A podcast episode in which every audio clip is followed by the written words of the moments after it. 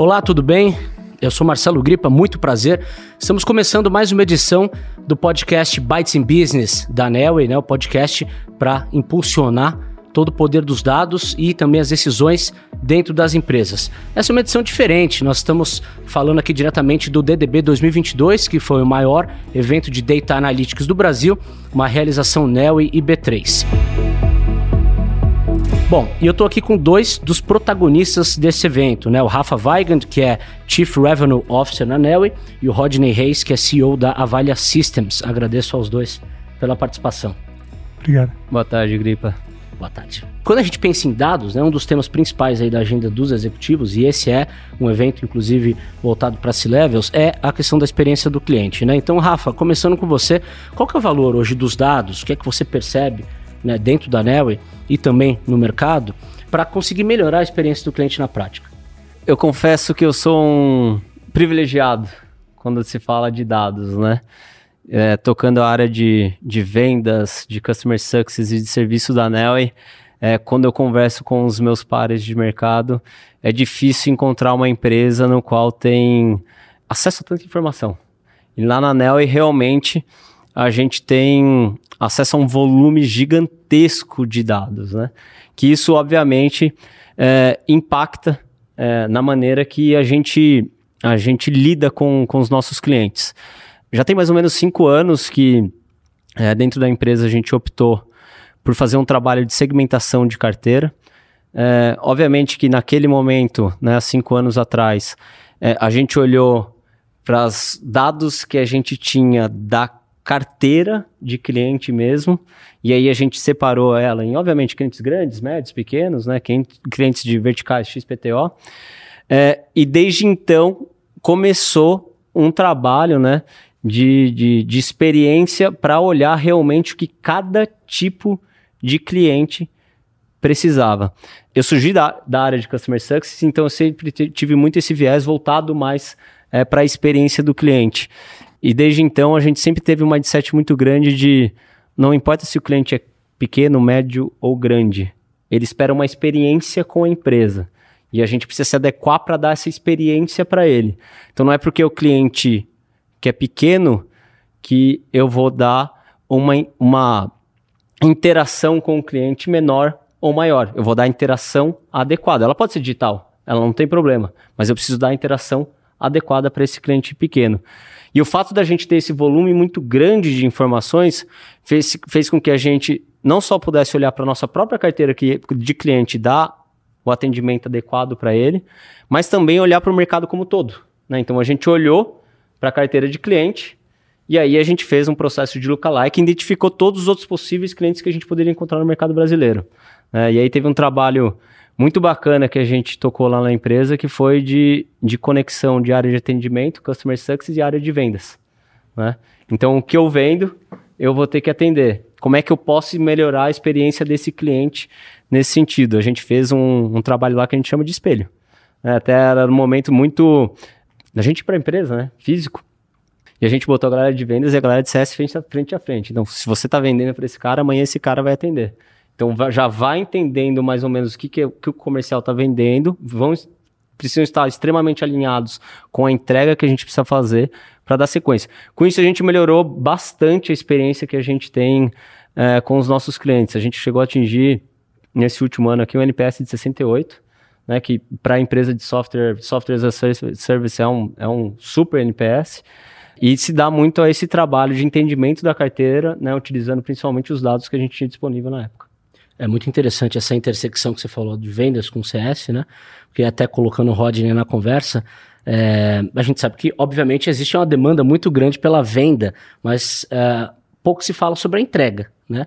E quando a gente está tratando de experiência do cliente, vendeu, tem que entregar e tem que entregar bem, porque o pós-venda é muito importante. Rodney, onde que a tecnologia entra nessa história para dar vazão a toda essa estratégia de sales e marketing? Com certeza, quer dizer, é super importante gerar demanda. É aí que tem o product market fit, né? Você falar, pô, tem gente que quer, tem valor isso, está criando valor o produto que eu criei, ou software as a service no caso da Nelway, e pô, com NPS fantástico. O interessante da tecnologia é a escalabilidade. Quando a gente fala de escalabilidade, é a velocidade de crescimento E é a receita por pessoa, é o lucro por pessoa que está sendo trazido. E isso gera em ciclos, porque quando você trabalha com clientes que têm necessidades é, de customização, você tem um produto onde todo o esforço de entrega pode facilmente virar um projeto e aí se perde naquele cliente somente. Então a tensão é, que a gente vê em várias empresas de software que está sempre, e a gente também tem esse mesmo tipo de desafio quando a gente faz a parte de software analytics da área de engenharia de software, qual é a capacidade de entrega, qual é a velocidade de entrega, qual é a qualidade da entrega é, da área de software para o negócio, a gente faz isso em cima de dados, em cima de dados que são é, os dados de desenvolvimento e operação desse sistema. É muito fácil você criar um projeto onde todo aquele software e toda aquela customização é usado uma vez só, só naquele cliente. Então tem que ter haver um, um balanço entre quanto eu vou investir para dar um insight valioso para aquele cliente, para ajudar aquele cliente a obter resultados melhores e quanto daquele problema é um problema repetido, é um problema genérico que eu consigo adicionar ao meu serviço e oferecer para todos os outros clientes, para eles também terem a capacidade de ganhar aquele insight. E, e esse desafio é caso a caso, é quanto interesse tem no mercado, quantas vezes a gente vê isso se repetir, qual é o potencial que, que a área de produto vê. E todo mundo, todo mundo tem. Quanto mais pressão por entrega é, em curto prazo você tem, mais difícil é você generalizar. Então é muito interessante ver essa dinâmica comercial, onde fala, olha, tem que entregar, tem que entregar rápido, tem que entregar o próximo, porque ela limita essa capacidade de escalabilidade de você generalizar o problema. E é uma tensão boa, mas é uma tensão que tem que ser discutida de forma objetiva. E aí é que entram as métricas de engenharia. Você poder olhar para a área de negócio e todo mundo vê, ah, eu tenho meu crescimento, tenho minha receita, são, são métricas fáceis de entender. Aí quando você olha para a engenharia, você tem métricas que já são mais complexas de se entender. E tem que haver um trabalho de entendimento entre as partes para falar: olha, eu preciso, às vezes, investir na tecnologia de base estrutural para poder ter velocidade de entrega. Porque quando eu tenho velocidade de entrega, eu consigo não só entregar o projeto mais rápido, eu consigo transformar esse projeto em produto. E com a maior frequência que eu fizer isso, maior chance de eu conseguir escalar e achar outros clientes que se interessem por aquilo. É, mas interessante que você está falando de geração de inovação na prática, né? Porque se não mexer na engrenagem ali da área de, de tecnologia, muitas vezes você não consegue alcançar esse objetivo, né? É isso aí. E a questão que é pouco discutida é que para fazer rápido tem que se tomar atalhos no sistema. O que é um atalho na hora da engenharia de software? É você não fazer a documentação, é você não generalizar o problema suficientemente, é você não criar uma automação de teste, e isso a gente tem um jargão que chama débito técnico. Você está pegando tempo emprestado, está deixando de fazer um trabalho de infraestrutura essencial para aquilo ser escalável está pegando aquele atalho e falando, depois eu volto aqui e faço isso. E muitas vezes você não precisa voltar, porque de repente a ideia não escalou e é a natureza da inovação.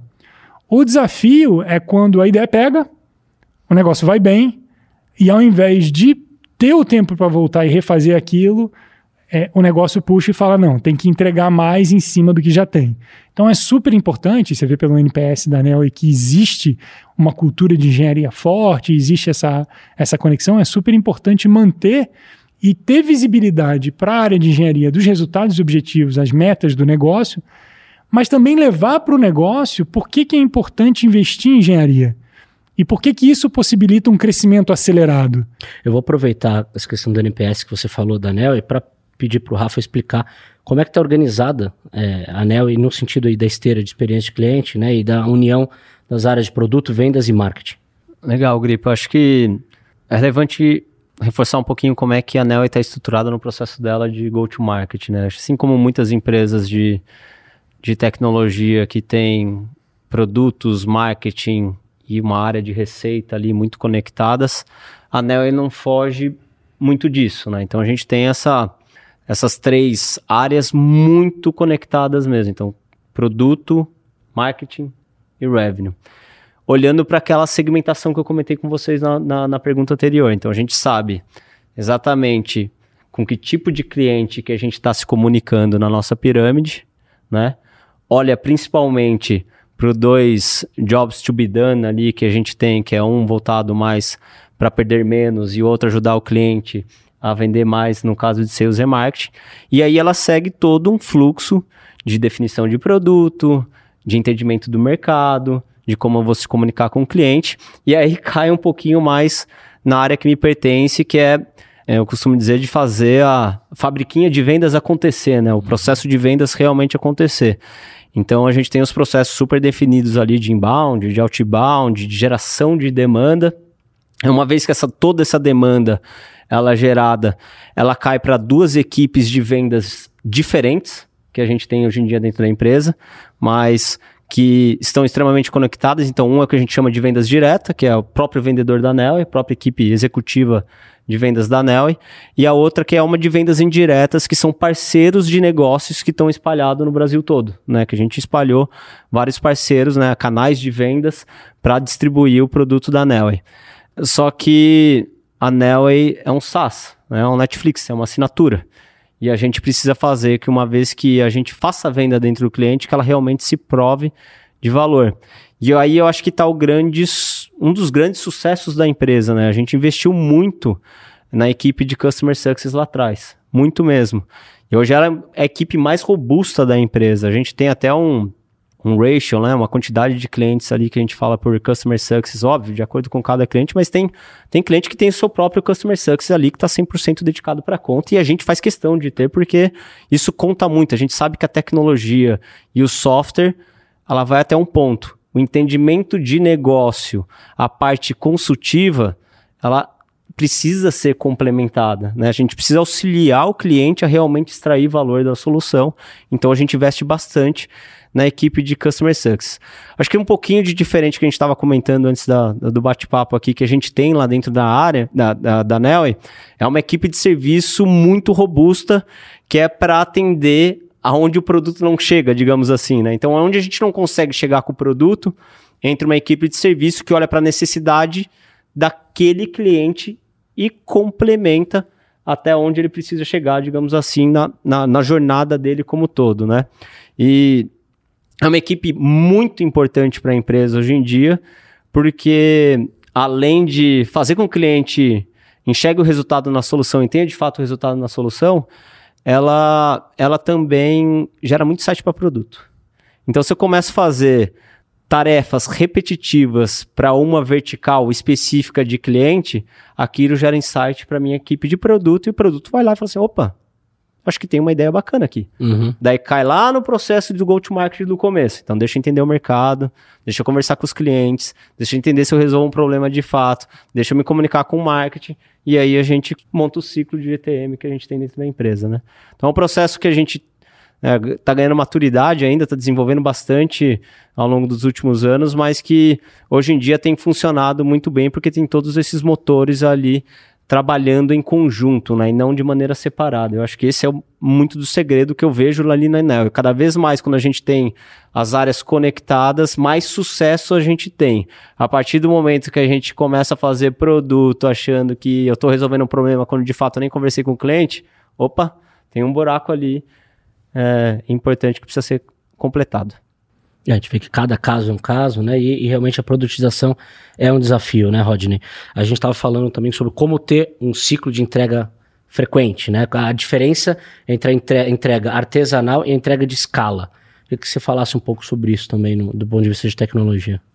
A tecnologia tem que ser capaz de responder com velocidade.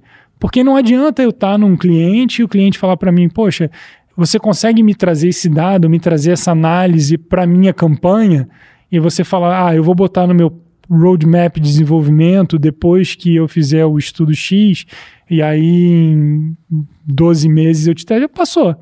Ah, foi. Não serve. Então, hoje em dia você tem que fazer essas coisas é, manuais e customizar e entregar esse valor tendo uma geração, uma escalabilidade muito menor, mas quanto mais a engenharia for amadurecendo e automatizando, mais fácil esse processo do cliente contribuir para a geração de produto. Então existem práticas como o inner sourcing, por exemplo, que copia as ideias do, do open source, aonde você tem um produto que vários contribuidores vão lá e oferecem um código, uma alteração no código para trazer uma funcionalidade sem pertencer à organização e existe uma governança dentro do produto falando, ok, eu aceito essa contribuição e agora eu adiciono essa funcionalidade no produto.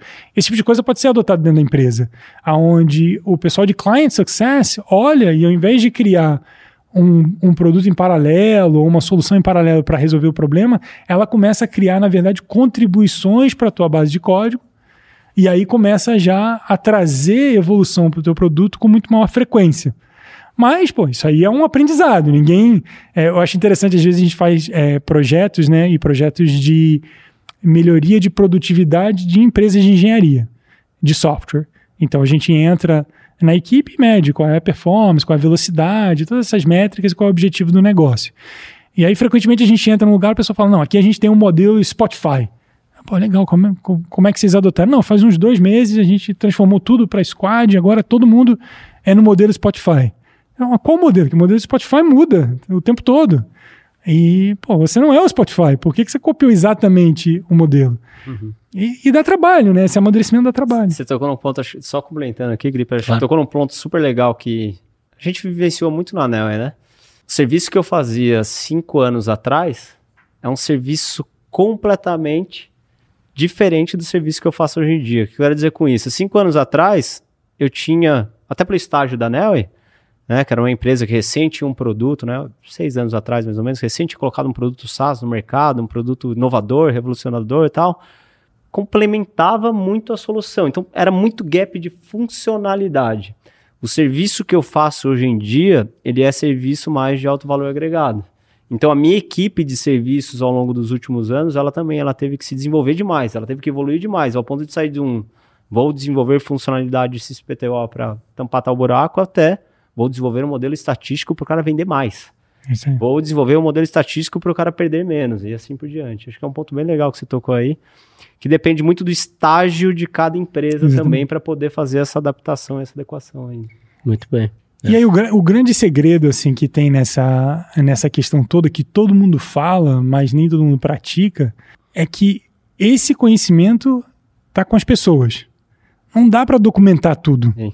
É quem viveu, quem estava lá e viu e aprendeu e consegue trazer o grande valor de uma empresa de serviços, de uma empresa de software como serviço, é o conhecimento das pessoas. Quanto mais você documentar, mais você tangibiliza isso. Mas quanto mais você tem uma cultura e você tem um, um, uma liderança e uma prática que leva esse, esse mercado de talento que tem tanta opção a querer ficar, é aí é a chave de sucesso, é o número um, a base. Bom, vocês já acabaram antecipando a pergunta que eu ia fazer, né, para a gente encerrar o nosso bate-papo, que é o que é que fica dessa história para as empresas que muitas vezes não têm uma estrutura tão grande, né, não tem ainda uma, uma esteira tão automatizada, por exemplo, como é que ela pode dar os primeiros passos aí é, rumo a uma estratégia mais assertiva da experiência do cliente com base no, no, no, na jornada de dados? Rafa, primeiro com você, por favor. Eu, eu, acho que eu vou falar um pouquinho do ponto de vista que eu vejo nos clientes da Anel aí, né? Então, eu enxergo muito cliente investindo muito dinheiro em solução, em ferramenta, em dado, em informação para gerar inteligência um dos desafios que a gente tem lá é de conectar tudo isso com a cultura da empresa. Então a gente enxerga muitas vezes ali o cliente querendo fazer um investimento porque o negócio está muito na moda e precisa ser feito, quando na verdade tem um trabalho estrutural dentro da empresa, até cultural, de ser uma empresa mais voltada para a parte de inteligência, de dados mesmo, que é importante ser feito. Né? Então, às vezes, se a gente não encontra um, um sponsor que fortalece muito esse tipo de atitude dentro da empresa, é, a gente acaba encontrando dificuldade no projeto, porque de alguma forma a gente está alterando um movimento muito grande dentro da própria empresa. Né? A gente está trazendo uma inovação muito grande dentro da própria empresa. Então, hoje eu diria que se você quer fazer esse tipo de investimento, entenda se você está preparado e como você pode transformar a sua empresa para receber esse tipo de, de transformação. Porque já ferramenta já tem, tem ferramenta boa no mercado, dado tem de monte, né, para a gente utilizar, insight a gente consegue encontrar de monte, mas você precisa estar tá preparado para realmente utilizar isso no seu dia a dia. Mas senão o investimento fica né, com uma dificuldade muito grande de, é, de ter retorno. Qual a sua dica final, Rodney? Eu estou 100% com o Rafael. Eu acho que a liderança nessa situação é tudo. E o que, que acontece? Todo mundo fala que quer insight, mas insight incomoda. Porque quando você chega num lugar e fala assim, olha, eu fiz uma análise da situação, então vamos comprar um, pegar um caso concreto. Um projeto na Alemanha, empresa tamanho médio, mas tinha lá seus 100 desenvolvedores na área de engenharia. Imagina que cada desenvolvedor na Alemanha ganha em média aí, custa para a empresa uns 10 mil euros. Então todo mês eles estão gastando um milhão de euros. Aí a gestão está falando assim, pô, a gente não inova mais, a gente está lento. Vem aqui e ajuda a gente a melhorar. Legal, a gente vai lá e faz o scan, puxa todos os dados e consegue detectar o que está causando aquele atraso. E a gente vê que 50%, metade de todas as ideias que eles queriam transformar em produto e começaram a trabalhar ou terminaram, voltava para ser refeito. Então, metade de todo o trabalho daqueles engenheiros era desperdiçado, jogado fora.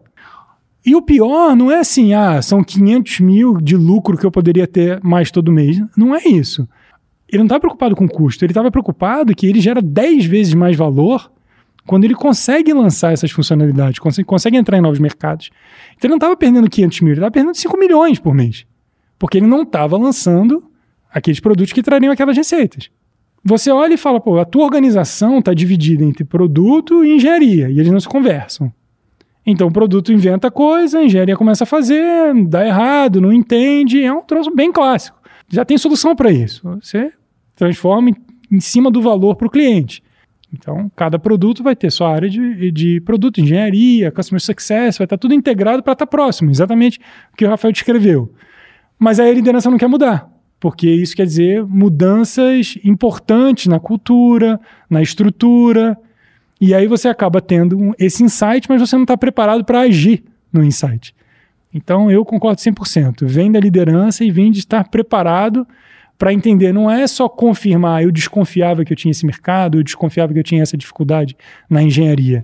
É entender por quê e o que, que tem que mudar e que mudar dói. Pois é.